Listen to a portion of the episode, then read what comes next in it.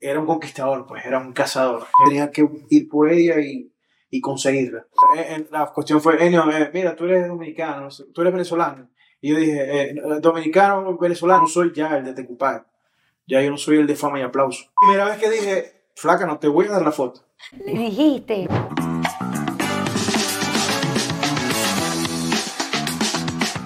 Bienvenidos al show de Caricoy.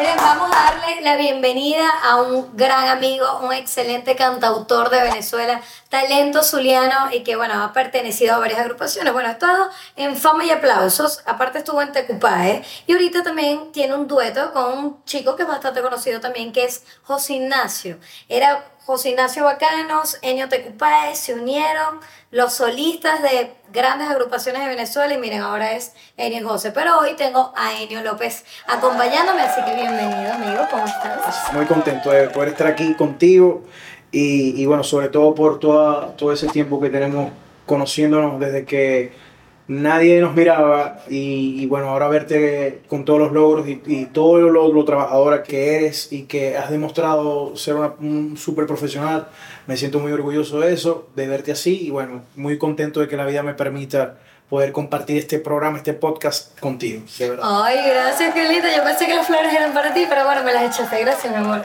Eres un- una cosa bella.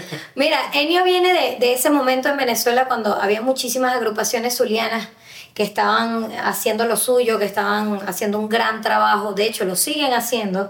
Simplemente que, bueno, tuvimos como esa pausa en el país por cosas que, que, que ya ustedes pueden saber, pero que por lo menos ahorita tú decidiste, y de verdad que me parece una excelente fórmula, el juntarte con José Ignacio, que al final eran dos vocalistas súper conocidos, que la gente los quería muchísimo, cada uno con un gran talento, y bueno, unirse como, epa, vamos a hacerlo. Además que el tema promocional de ustedes, yo recuerdo que tenía muchas partecitas de canciones de ambas agrupaciones. Sí, sí. O sea, a mí me parecía eso fantástico porque dije, Dios mío, ¿cómo crearon ese tema? De hecho, me llama todavía la atención. ¿Qué, qué pasó ahí? Ustedes dijeron, mira, vamos a juntarnos, eh, es una fórmula tal, o ¿cómo fue? ¿Qué pasó? En mi sueño de ser cantante, yo siempre quise ser solista. Cuando yo decido salir de Tecupae, yo estaba como que en ese pensamiento, planificando toda la, la salida, y me recuerdo una tarde, como si fuese ayer, entrando a mi casa, recibí una llamada de José Ignacio. Te juro que sabía que él me estaba llamando para hacer el dúo. Lo sabía. O sea, la idea fue realmente de él. Y cuando salió en José Ignacio fue una lo- completa locura porque siempre hay dúos de las mismas agrupaciones. O sea, que están por lo menos Chilinacho de Calle Ciega. y, y en el mundo y aquí en Venezuela muchísimos ah, han pasado por eso. Pero de un dúo de dos agrupaciones. Y que en el momento Diferentes. eran tan conocidas que yo recuerdo que también hubo como un abrebocas de pensar, epa, pero esta gente se llevaba mal, ¿sabes? Siempre la gente tenía la, Siempre la idea esa- de que esa había persona. una rivalidad entre Bacanos y Tecupay. Para nada, nunca. De hecho, Miguel, el maíz, es hermano de, de José Ignacio. Ujú. Pero la gente no lo sabe. O sea, nunca hubo una competencia, siempre estábamos, compartíamos juntos. Por eso yo, yo recuerdo mucho esa época porque al final ustedes dieron muchísimo de qué hablar y cuando ustedes se juntan la gente dijo, ¡epa! Sí. Además que ese concepto del tecnovallenato aquí lo cambiaron un poquito, sin Sí. embargo empezó a ser como un poquito más pop. Sí, es Cierto. que nosotros siempre hemos sido artistas románticos. Yo cuando comencé, igual José, siempre nos ha gustado la música, siempre ha sido la balada, lo romántico. Entonces, obviamente, cuando yo entré a Tecupae, yo tuve que adaptarme a- al tecno vallenato. Yo no soy, yo no soy del vallenato, ni escucho vallenato, cero. Pero me tuve que adaptar, obviamente soy latino, soy maracucho y soy maravino y tenemos esa sangre en la que podemos este, defendernos con los ritmos tropicales. Epa, pero aquí producción coloca un video de Enio bailando, por favor. Adelante, producción. ¿Por qué? Porque Enio, tú no parece que no te gustara mucho el vallenato. No, no, obviamente no es que no me gusta, pero no soy de esa rama musical. Siempre, por ejemplo, mis artistas, Boyz II Men, Luis Fonsi, esa era mi, esa era mi corriente musical y otros, otros muchos más. Yo escucho todas esas vueltas. Lo que pasa es que la gente piensa que uno solamente es el raspacanilla, porque obviamente así fue como nos conocieron y así fue como, como nos vieron y nos, y nos popularizamos. Totalmente. Mira, fue una gran época. Ahora bien, te pregunto, ¿cómo, cómo sobrellevaste ese tiempo a ver, el Enio muy reconocido, porque al final Venezuela entera te conocía. En cuanto a fans, en cuanto a tu día a día, o sea, ¿vivías nada más para la música, para la agrupación, para tus fans? ¿O también eras el chamo normal que hacía otras cosas? Siempre he sido de, de la música. No he hecho otra cosa. Gracias a Dios. O sea, desde pequeño. Siempre. siempre. ¿Tú, ¿Cómo era tu niñez? ¿Qué, qué, a ver, ¿qué viviste de niño? Bueno, en ¿Cómo era bachillerato. tu familia? En bachillerato, una familia normal. Mi mamá de, de, Santa, de San Jacinto y mi, mi papá de Santa Lucía. Bien maracuchos. Súper maracucho. Súper maracuchos. Y, y no, una, una familia normal, eh, inculcaron los valores, eh, el trabajo, el que cuando quieres algo tienes que trabajar por ello y, y lucharlo. Un, un niño normal, un joven, un adolescente normal, quería ser basquetbolista, quería ser jugador de la NBA. Me puse una meta bastante alta, pero, pero igual, siempre he sido soñador y, y, y quería hacerlo. Este, Y la música ya, ya la iba- música siempre estuvo en mí. Ok. La música me atrapó en un concierto de, de los adolescentes cuando estaba la época aquí en Venezuela de la salsa. Y yo cuando vi todo la, la- el público, cuando vi las luces, yo dije, y yo tenía, yo tenía 14 años, yo dije, definitivamente esto es lo que yo quiero hacer. Y ahí fue cuando comencé a dar los pasos para la búsqueda de, de poder lograr por lo menos ser conocido en el estado Zulia. Y que fue a través de fama y aplausos, ¿no? O sea, hiciste el casting, ¿cómo llegaste al casting? ¿Qué pasó? Porque yo recuerdo que era del canal RCTV en ese momento Correcto. y que fue un reality show que en Venezuela dio muchísimo de qué hablar. En ese momento estaban los realities en Venezuela, también como protagonistas de novelas, lo recuerdo. Y de repente como que, bueno, el que ganó de pinga, pero también hubo unos que quizás no tuvieron tanta suerte como tú. Yo, yo no sé si es suerte o, o es destino o ya tu destino está escrito, pero yo comencé con muchos grupos aquí. Yo cantaba vallenato en grupos de salsa, en grupos de música alternativa. Yo hacía de todo en la música, buscando el camino donde Dios me pudiera poder colocar para yo seguir ahí. Y en ese interín, yo tenía un grupo de bachillerato que se llamaba Sabor Latino, de salsa. Este, después de ese concierto que vi de los adolescentes, yo mismo quise armar mi orquesta de salsa y, y me uní con grandes amigos y hermanos. De hecho, Julio Montero, que hoy en día trabaja conmigo, este, es nuestro manager. Julio viene de, de esa época. Julio Sí. cantaba conmigo. Cuando llega el casting de fama y aplausos, Julio consigue la planilla, él consigue dos planillas. Y en el grupo éramos cuatro cantantes. Y él dijo, una es para mí, una se la voy a dar a ella. Yo quedo. Y, y bueno, ahí empezó toda esa travesía. Y Julio, Julio me, me, me, me dio su mano. Él, él como que fue una pieza eh, de, de conexión a eso para yo poder después dar el salto. Porque cuando yo paso a fama y aplauso, a raíz de eso es que me vete compadre. Y me llaman. Y que pasaste a ser la voz líder de Tecupay. Bueno. Pero, pero, por eso viene la primera pregunta, Poch. Entre Bacanos y Tecupay, ya no sabe por dónde vengo. ¿Cuál es la mejor banda? ¿O cuál es la mejor agrupación? Si te lo digo, este, Oh, ya va, perdón que te interrumpa. Tú puedes responder o si no quieres, pues avanzamos con una dinámica y listo. No, no, yo puedo. O, o la respuesta tiene que ser concisa. Ah, no, claro. no- no le puedo dar vuelta. Claro, no te puedes ir por, por la tangente, ¿no? Mm, mm. Sanamente, obviamente voy a decir que te ocupaje. Él respondió, señores. Te ocupé, ok, ok. No, no, o sea, Te ocupé, ¿por qué te ocupé? porque, porque mi agrupación es de donde vengo y, y obviamente, y si le dicen a los muchachos los bacanos, que son mis amigos también, también van a decir bacano. Entonces, pero Tecupay y Bacano no son lo mismo musicalmente. Porque tengamos acordeón, las dos bandas, eh, porque vengamos del, eh, o, ven- o ellos vengan del vallenato, no quiere decir Tecupay, hay mucha, en Tecupay hay mucha fusión pop rock, solo que se adaptó a, a digamos, al tecno vallenato. Mírate que si me pongo a hablar musicalmente, aquí empiezo por el disco Revísame, que ahí fue demasiado pop. Correcto. Ese último disco que Lo que pasa es que esos discos los dirigieron este, Santiago y Luigi Castillo. hicieron. Fueron los primeros de, del grupo, de, o sea, como que los cantantes, los, los fundadores de Tecupay. Ujú. Entonces, por eso hay mucha influencia, ¿Pero digamos, pasaron por. Tecupay? No. ¿Sí? Santiago, eh, Luigi y, y Luis Leal fueron cantantes de, De de Tecupay. A esa parte no la sabía. Tiene Oh, 27 años Lo que pasa es que recuerdo, y para que lo sepan, estas agrupaciones también salieron de colegio, de los Robles. que eran los Robles, y recuerdo que ellos tenían participación, pero no que habían, o sea, que ellos como vos veis habían pasado por las filas de Sí, Tecupay. señor. El momento en el que ellos estaban ya con la cuestión de Bosbey, a ver, Tecupay estaba a la, a la puerta de una firma importante con, con hecho a mano. Este, con- Que es de Montaner. sí. Eh, y ellos tuvieron que tomar la decisión de separarse Ah, y ok. hacer el proyecto de Bosbase. Entonces, Ah, mira las cosas que uno se entera, Sí. chicos. Pero bueno, respondió a la pregunta Punch, que está bien, no tuvimos que hacer dinámica. Bien. Miren, vamos a jugar, esto es en tu mente. Ay, Dios mío. ¿Prefieres tener el control, Enio López, o que te controlen? es 50-50. A veces es rico también que te controlen. O sea, ¿te gusta que te digan, para allá no puedes ir? Sí, Y porque tú está bien, yo no voy para es allá. demasiado aburrido todo el tiempo tú tener la decisión. A veces uno también quiere y uno no se la sabe toda. Está bien. ¿Qué es lo que más te asusta o te pone nervioso? En estos días me descubrí algo que me asusta muchísimo. Este, aparte de los aviones, y vuelo muchísimo. ¿Te asustan los aviones? Sí, mucho. Yo no sé por qué. De O sea, tú, te- tú eres de las personas que se sube y está como que, ay, Dios mío, María No, Purísima. mano, eso a mí me dicen, hay, tal día hay, hay fecha de vuelo y ya yo estoy asustado. Voy para el baño y todo. ¿En serio, Enio? Sí. Y el otro, las agujas, que pensaba que no.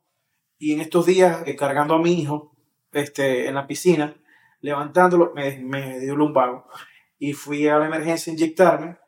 Y cuando me pusieron la inyección, se me bajó la tensión. Llamé a la enfermera que, que me quitara la aguja que- porque me iba a dar una vaina. No sé por Te pusiste así nervioso, como Sí, que, que me la y se me que bajó la tensión, me puse, me puse pálido. ¿Cuál fue la broma más pesada que has hecho en tu vida? Que tú la hayas hecho o que te la hayan hecho. Yo no soy de... De bromitas y nada. No, Yo siempre te he visto como muy serio, sí. no Como- tampoco así. O sea, pero, pero ya, bueno, es que tú tienes unos amigos que si los comparan. Lo que pasa es que yo no soy mucho de chistes y de, de esas, o sea, a mí eso no me genera risa ni, yo soy, no es que soy diferente, pues es mi forma de ser, no soy una persona de, de esa, o sea, no soy el, el, el típico, El chistosito. sí, no, El que te gusta agradar a través de los chistes. no, no, no. y ahí a veces echan chistes y todo el mundo, cuá, cuá, cuá, y a mí no me da risa, o sea, no sé por qué, no pero desde niño ha sido así. siempre, no, o sea, si me decís aquí para echar un chiste, olvídalo, o sea, se acaba el podcast. Enio, si llegas al cielo, si llegas, ¿no? Porque no sé, no sé si tienes boletos para ir para allá, pero si llegas y Dios te dice bienvenido, Enio, ¿qué crees que Él te diría y qué le dirías tú?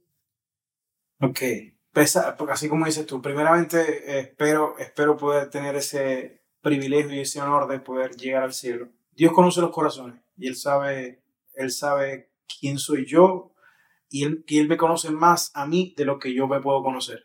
Si llego a estar allí con Él, con Yahshua, ahí, yo le diría que me perdonara todos los disparates y cada cosa que hice, que, que de momento la inmadurez, la vida, la, la- lo rápido que iban las cosas, la ignorancia, no me permitían poder este, discernir y, y detallar y ver el panorama real de la vida. Claro. ¿Tienes algo, a ver, algo pasado, alguna característica tuya, qué sé yo, al- algo que rige tu personalidad o que regía tu personalidad, de la cual tú te arrepientas y que ya ahorita haya sido como un tema superado? Eh, el tema siempre de las mujeres. Tenía un como un, no un fetiche, pero tenía como una, una obsesión o una algo de que era un conquistador, pues era un cazador. Tenía que, o sea, tenía, si me gustaba alguna, alguna tenía que ir por ella y, y conseguirla. No me siento muy or- orgulloso de esa parte de mí. Y ahora en este punto y en- de estado de, madurez que, que, que puedo tener medianamente o a- como sea, yo tenía 22 años. Y cuando eso sucedió, no sabía realmente lo que, lo que representaba la responsabilidad de, de tener fama. No sabía controlar eso. No, y de, a ver, y de tener una mujer, una, no diez, ¿sabes? O sea, es un ego tonto, estúpido, realmente. Sí, Bueno, pero vamos a jugar, vamos a jugar, Enio, Vamos. vamos a relajarnos. Esto es ¿A qué te suena? Yo te voy a decir a ti ¿ok? varios artistas Pueden ser políticos, pueden ser cantantes, pueden ser actrices, actores, qué sé yo. Y tú me vas a decir, ¿qué canción crees que le va bien? O que tú lo identificas, como que ves a José Ignacio y dices, ay, concha, esta, esta le queda bien a José Ignacio. Por ejemplo, Leo Colina. Comando borracho No, pero ojo, se me olvidó un detalle, que no sea de Leo, que no, ah, sea, de Leo. Sí, otra canción. Eh, Leo, eh, Leo es, es, muy alegre, es un, es un personaje bastante... Totalmente. Eh, se murió mi mula, mi mula me da una guaracha con Leo. La única manera de que yo baile aquí en la silla. No es tanto lo que me da. Ajá. LeBron James. LeBron James.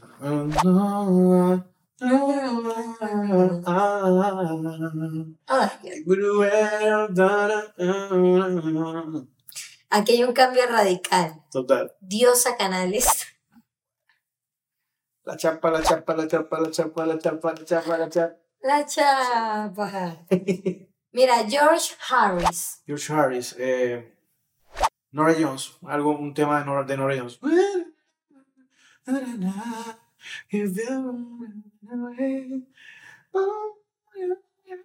Me, me, encanta la canción que le colocaste a George porque yo me hubiese ido por un Olga Tañón. Como George siempre hace como chistes de, eh, a ver, de, de señoras, de doña. Yo lo veo así como bailando con, ah, ¿sabes? Con un coleto, con un lampazo así como, eh, es mentiroso ese nombre. Yo veo a George ahí, ah, ah, con, más cómico. Claro, es George. Mira, Argenis Carrullo. Carrullo. No, que es imposible llevarlo a otra, su música. No, no, no, no, no. Esta es de, de, creo que de la dimensión latina. En esta noche callada, que mi tormento ahoga. Te ahoga. Quiero cantarte, te aboga. Te aboga. Ahí lo veo. Tú tienes muchas influencias de Luis Fonsi. Muchas. Mira, pero bien, bien, bien. No sé ustedes si lo sintieron o no, pero yo sí. Después de que dijiste. Después de Vamos con la siguiente pregunta, Punch. A ver, Enio. A ver. ¿Cuál es el mayor roce que has tenido con alguien del medio? ¿Qué mm. fue lo que pasó? Ay, Dios mío. Hubo un momento muy, muy especial y característico en mi carrera. Ya me imagino que ya sabes, ya no, yo no, no, no. Sí sabe, claro que sí. No, yo no sé. Eh, eh, en ese momento hubo una confusión en la entrevista y, y él fue la primera persona que, que hizo como que el, el, el, eco de ese, de ese comentario en esa entrevista que yo hice en ese programa de República Dominicana, que eh, la cuestión fue, Enio, mira, tú eres dominicano, tú eres venezolano. Y yo dije, dominicano, venezolano, o sea, la cosa que tenía que decir yo recuerdo que se viralizó muchísimo. Dominicano de corazón. y, obviamente, y, el video, o sea, no tengo que excusarlo, se entendía que yo decía que era dominicano, lo dije, dominicano, venezolano, pero por favor, o sea, yo soy más maracucho que, que la gaita. Entonces, eh, esta persona, que es Julio Ribarri, él publicó a través de su página, y me acuerdo de todo, o sea, Hello, era eh, cuando estaba el Instagram comenzando, y él fue el que le dio el rebote a esa noticia nada que ver ahorita, o sea, cero rencor, cero, o sea, entiendo el momento, entiendo cómo sucedió, entiendo el por qué, entiendo que ese es su trabajo también.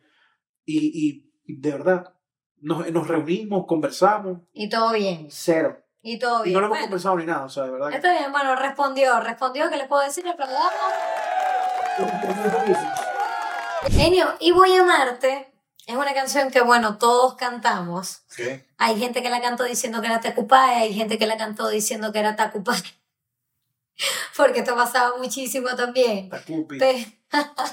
A ti te pasó mucho eso también con entrevistadores que te llegaron a decir, mira, no, Tacupay. Y tú por dentro. Sí, muchas veces. ¿Sí? Inclusive con, con fanáticos que no eran míos eran de Guaco, eran de Bubé y pensaban que yo era de Guaco, que era, que era de Bubé. Una vez en, un avión, bajándome del avión, me dice una muchacha, este, una foto, pero la muchacha estaba revolucionada. Y me dice, una foto, una foto. Y, el, y el que y el, había uno, sí, pero ¿vos sabés quién es él? Claro, él es, él es Luis Fernando Borges. y, y, ay, ¿qué canción canta? Si mis palabras dicen poco ella tenía un problema. Primera vez que dije, flaca, no te voy a dar la foto. Dijiste. Le dije, no, está ahí, pero se lo dije graciosamente, le dije, no te, al final se la digo, obviamente, pero de, de momento le dije como que, no te voy a dar la foto, Franca. O sea, te lo juro, eso me pasó. Pero con esa canción que no terminé de formular bien la pregunta y voy a llamarte, ¿hubo un antes y un después en tu carrera? Cuando yo escuché esa canción por primera vez en la 93.5 y yo no lo podía creer, o sea, yo escuchaba la canción y yo, esa es mi voz, en la radio, sa- sale por ahí, por, el, por, por la bocina, sale. Yo, yo, en ese momento pensaba, ojalá que me puedan conocer aquí en el Estado. Yo jamás pensé lo que iba a pasar a nivel nacional, jamás pensé lo que iba a pasar a nivel internacional, lo que pasó con el José Ignacio en Perú, en Chile, en Colombia. Enio, ¿tú sientes que ahorita, a ver, la Venezuela que tú viviste como artista en una banda, en una agrupación, como le quieran llamar, fue una Venezuela, a ver, bastante próspera en ese momento? Habían sus detalles, habían sus cosas, pero aún así, para el talento zuliano, hablando específicamente de Tecupá y de, de tu banda, conchale, tuvo una plataforma. Ahora, actualmente, 2023, ¿cómo tú ves el escenario musicalmente hablando? Venezuela es un país que está ahorita listo para decir, hola, aquí están los artistas que tenemos rato haciendo música, o cómo lo ves, sientes que está más complicado, tienes algo a tu favor, que es el tema de la digitalización, que antes tenías que pegar un tema en la radio o en la televisión para poder decir, estamos pegados. Ahorita tienes que pegar en las redes, tienes que irte a las plataformas. O sea, ¿cómo lo ves? Eh, Todo ese escenario. Cada época tiene su complicación. No podemos decir que, que es más fácil ahora porque tenemos todas estas herramientas. No, no es así. O sea, no es así como lo dicen en muchas entrevistas que las he visto. No, es- no, que ahora es más fácil porque ahora hay Spotify, hay iTunes, hay plataformas digitales que todo, YouTube, etc. ahora es más fácil porque ahora no.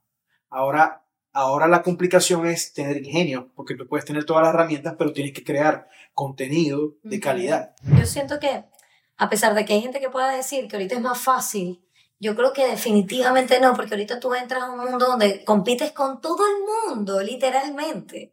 No es nada más con el talento que hay ahora en Venezuela.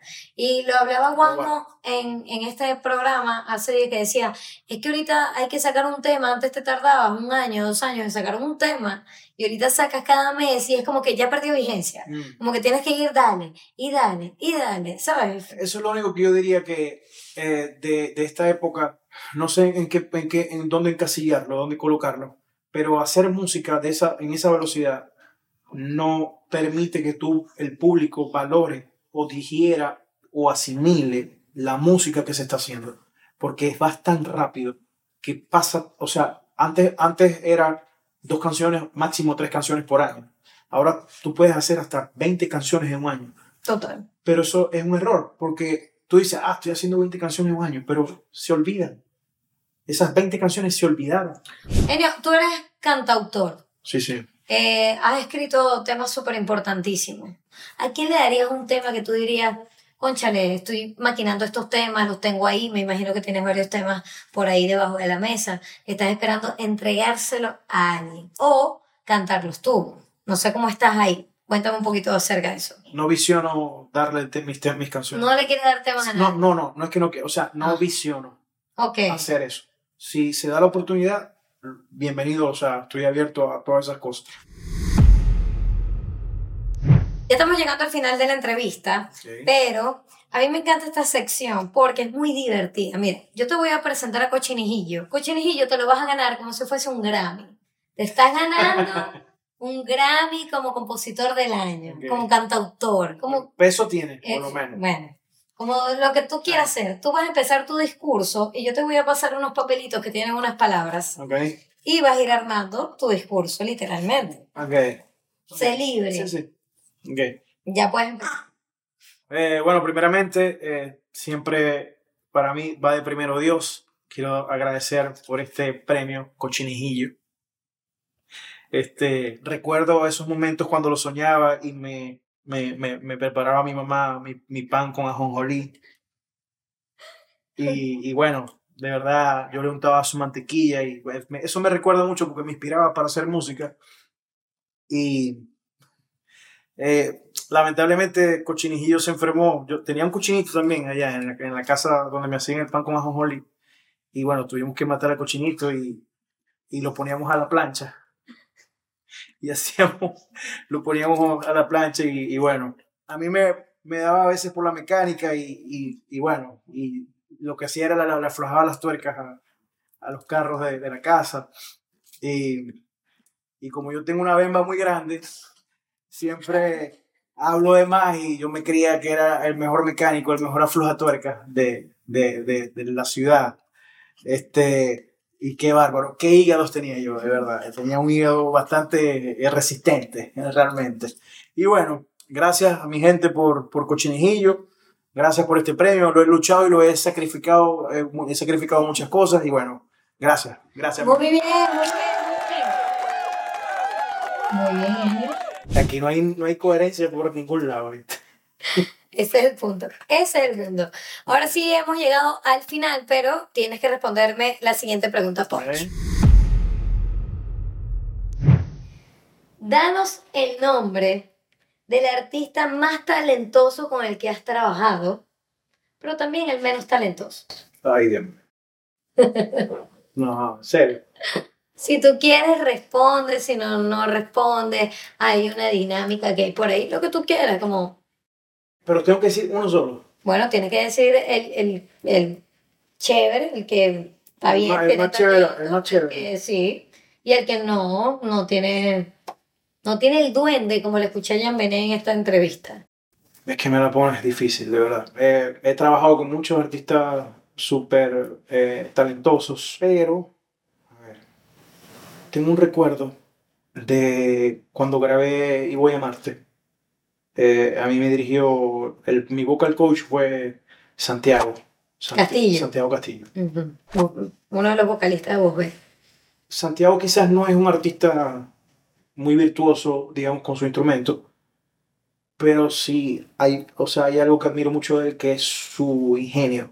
Y él me dijo, tengo una hora para que grabemos la- esta canción y voy a amarte. Y me dirigió de una forma, era, eran mis primeras sesiones de grabación en estudio, y me dirigió de una forma tan, tan fluida, tan magistral, tan, tan bonita, que, que eso a mí me marcó para toda la vida. Y yo pienso que, digamos, de todos los artistas con los que he trabajado, ahí me demostró mucho talento, me, me- dirección, me mostró mucha creatividad. Es, es un tipo demasiado claro, conocedor, tiene un talento, sabe, sabe qué es lo que gusta. Bueno, es que Santiago y Luigi son muy conocidos también en el mundo de la composición por ha- hacer grandes temas. Marc Anthony, imagínate. Luis Miguel. O sea, tienen un- demasiados artistas, son uno de los mejores tal- Sí. talentos que tiene esta Sí. ciudad y el país. Sí, sí. Hay que decirlo. Y, la- y Ahora, Latinoamérica. muy bello, muy bello, Santiago. Saludos para ti. Besitos. Besitos, Santiago. grandes amigos también. Mira, el menos talentoso. El menos talentoso. Ahí sí no, voy a- no lo voy a decir. Si querés hacemos el reto, lo que, lo que tú quieras. Me encantó el maracucho. Si queréis, vamos, producción. Te van a tapar los ojitos Ajá. y tú vas a decir qué es lo que vas a probar. Ok. ¿Ok? Y no se quitó los lentes, Dios mío. Yo me pongo esos lentes y quedo como la mosca. ¿Te acuerdas? Te quiero. Ajá, este. Hace pero- como 15 años ese tema. Pero, eh, ¿qué es para probar? Claro, cómo no. Son unos sabores suculentos del chef de este programa. Que sea bueno, por favor. Bueno, esperemos. No me metas. Abre la boca, abre la boca. Ya, déjamelo primero. Ay, Hay vinagre ahí. Dios mío. Ajá, hay vinagre, sí. ¿Qué es? Esto está difícil porque está dulcito también. Dame chance. Puedes ir mencionando varios. A ver. Pimentón. No, No. no, pimentón no, porque está. Pasa. No. Una pasita, no. Ya va, ya va. Es fruto rojo. No. Vamos. Ah, bueno, sí, sí, claro, claro que Es un sí. fruto rojo. Claro que sí, arándano, arándano. Sí. Bueno, pero te ayudé, no dijiste arándano, pero ajá. Me dijiste que te, no. te voy a ayudar. Bueno, Ajá. Es un fruto rojo y el dulcito no sé qué. No, ah, parece como un almíbar ahí de... de- No, no, no doy, no doy. Eh, No das. sí siento que es un fruto, un fruto rojo por la textura. Arándanos con salsa de ajo, vainilla y queso. Estaba difícil, yo lo sé. Ni se siente, ni, ni el queso, Bueno. ni la vainilla. La vainilla quizás un poco. Bueno, pero fíjate para que hagas esa combinación en tu casa. Gracias por no, por no ponerme cualquier vaina ahí para probar. Mira, ya hemos terminado, Enio. Ahora sí hemos terminado esta entrevista. De verdad que estoy agradecida que me hayas acompañado. Gracias a ti por la oportunidad. Sí, de verdad que estoy contenta porque, bueno, parte de este proyecto también es hacerlo con, ¿sabes? La gente de uno, del Zulia, de llevarlo y que la gente pueda vernos en cualquier parte del mundo. Así que agradecida contigo, tu talento y que sigas creciendo. Hay, de verdad. Todavía falta mucho, hay mucho por hacer todavía, hay muchas cosas. Este, y bueno, a, a todas las personas... Eh, y sobre ah, esto, esto es un mensaje que no solo, siempre me dicen, un mensaje para la gente. No, esto, que, quiero dar un mensaje para todo. Que es tiempo de, ya de, de dejar eh, en toda la entrevista no he hecho groserías, pero es tiempo de dejar de ver tantas pendejadas ya y de empezar en verdad a enfocarnos a, realmente nuestra esencia como país, como ciudad, como, como región, de empezar a trabajar, empezar a sembrar, dejar de estar en, tanta, en, en el chisme, en el brollo, o sea, empiecen a usar su cerebro para para cosas positivas, este, empecemos a apoyar más lo nuestro. Sí. En eso es lo que tenemos que estar. Estoy de acuerdo y bueno, yo creo que de esta manera terminamos la entrevista. Muchísimas gracias, Genio, Te quiero. por tu tiempo. Y estoy muy, muy orgulloso de ti. Gracias, mi amor. Epa, muchísimas gracias. A todo el equipo. no me tenía que parar, eso no era parte de esto, pero bueno. Y a todo el equipo, de verdad. Estas son las cosas naturales que fluyen en el programa. Muchísimas gracias por sintonizar. Si les gustó la entrevista, ya saben lo que tienen que hacer. Compartan. Denle like. Suscríbanse al canal. Muchísimas gracias. Hasta el domingo que viene, que hay nuevo episodio. Besitos. Chao.